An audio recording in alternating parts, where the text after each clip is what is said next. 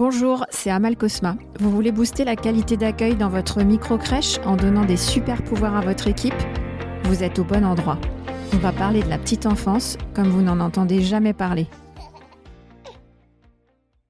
Je suis ravie de commencer cette deuxième saison du podcast Référence Petite Enfance. Je démarre avec un sujet dont on me parle sans arrêt, qui revient toujours comme un boomerang. Dès qu'on veut mettre des choses en place, comme la référence, aborder des sujets de fond, c'est le premier frein. Je parle bien sûr des absences, et dans cet épisode, je vous donne mes solutions. Le préalable, c'est de s'interroger sur le type d'absence. Est-ce que c'est une absence plutôt ponctuelle ou plutôt répétée? Est-ce qu'il s'est passé quelque chose à la crèche pour cette professionnelle? Y a-t-il des tensions au sein de l'équipe ou avec une famille? Des difficultés avec un enfant? Bref, est-ce que quelque chose n'a pas été entendu? Parce qu'un professionnel entendu est beaucoup plus investi et plus présent. Les solutions dont je parle dans cet épisode s'appliquent aussi bien sûr pour des absences prévues ou prévisibles, comme par exemple une absence pour une journée de formation. L'idée c'est quoi? C'est de se préparer et de ne pas subir l'absence, de ne pas être toujours en réaction. On est préparé, on sait ce qu'on a à faire. Il y a quatre grandes solutions. La première, c'est l'intérim. Ses avantages sont assez évidents. C'est une solution immédiate. On se protège, on fait appel à un tiers, une entreprise d'intérim. Comme ça, on peut respecter systématiquement les taux d'encadrement. Et on montre à l'équipe et aux familles qu'on ne fait pas d'économie sur la masse salariale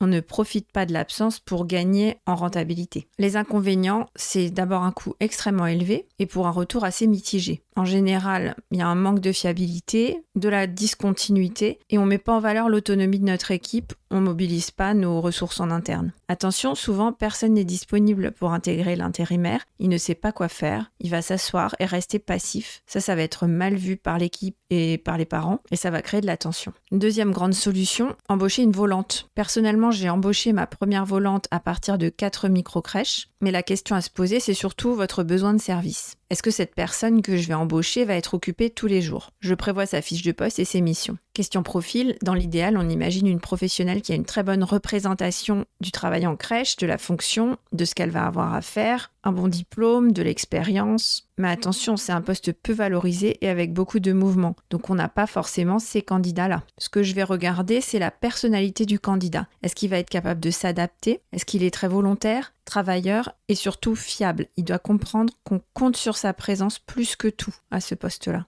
Bien sûr, je vérifie son lieu d'habitation par rapport au trajet, parce que les trajets vont être divers et variés. Si j'ai quatre établissements, par exemple, ou si j'en ai dix, la personne va être amenée à faire différents trajets et il faut que tous les trajets soient envisageables. La professionnelle volante a besoin d'un accompagnement et de préférence, on fait fonctionner le poste de volante sur des remplacements de longue durée. Le gros avantage, c'est que la professionnelle volante connaît la crèche, l'équipe et les enfants, et elle connaît très bien le projet d'accueil de l'entreprise. On a des leviers de management avec elle qu'on n'a pas avec l'intérim, puisque l'intérimaire est un électron libre quand il arrive dans notre entreprise. Attention, avec la volante, l'idée c'est de ne pas en faire un électron libre justement. On lui donne un chef, on lui montre de l'importance, on la cadre, il lui faut un rattachement cette personne a du potentiel, mais si elle n'a pas de cadre, ça peut mal se passer. Par exemple, elle pourrait être frustrée et véhiculer de la négativité d'une crèche à l'autre. La troisième grande solution, c'est le planning à trois. Si ma volonté est prise, ou s'il s'agit d'une absence ponctuelle pour une formation d'une journée par exemple, ou si on est dans l'attente d'un recrutement imminent. Dans ce cas, je vais mettre en application un planning à 3, ma quatrième professionnelle étant absente. L'idée, c'est de rendre le planning prévisible. Je donne tous les scénarios d'absence dès le départ, ça sécurise les professionnels qui savent à quoi s'attendre et je gagne en temps et en efficacité. Je ne réfléchis pas au planning à chaque absence. Il est prévu, prévisible. Ensuite, en plus du planning,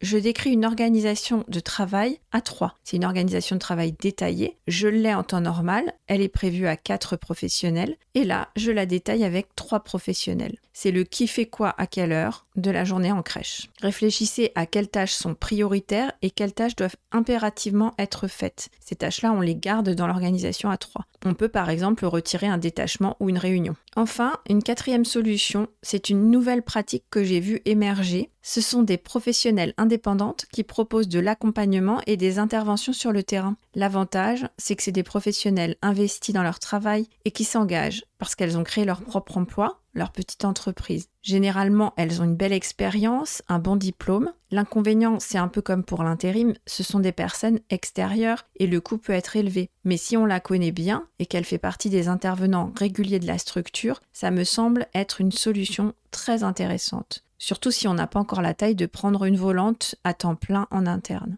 En plus, cette intervenante ne fait pas forcément que des remplacements, elle peut aussi faire des interventions et il y a un vrai suivi avec elle. Pour finir, un point clé, ne négligez pas l'information. En cas d'absence, parfois on est sous pression, la tête dans le guidon, et on oublie de communiquer. On n'a pas besoin de donner beaucoup d'informations, l'information nécessaire seulement. Pour une absence ponctuelle, par exemple, on ne donne pas les mêmes informations que pour une situation de longue durée. Un outil très sympa pour ça, c'est le panneau photo à l'entrée. Il s'agit d'un panneau qu'on met à l'entrée de la crèche et sur lequel figurent des emplacements pour chaque horaire, pour une personne absente, malade, pour une personne en formation. Le matin, quand j'arrive, je mets ma photo au bon endroit. Ça permet à tout le monde de s'y retrouver. Enfin, il y a la communication de la direction qui passe par les mails et aussi par de la présence pendant les transmissions. Ça, j'en parlerai un peu plus en détail dans un autre épisode. Je donne plus de détails dans la newsletter de référence Petite Enfance. Vous pouvez vous abonner, je vous mets le lien dans les notes de l'épisode.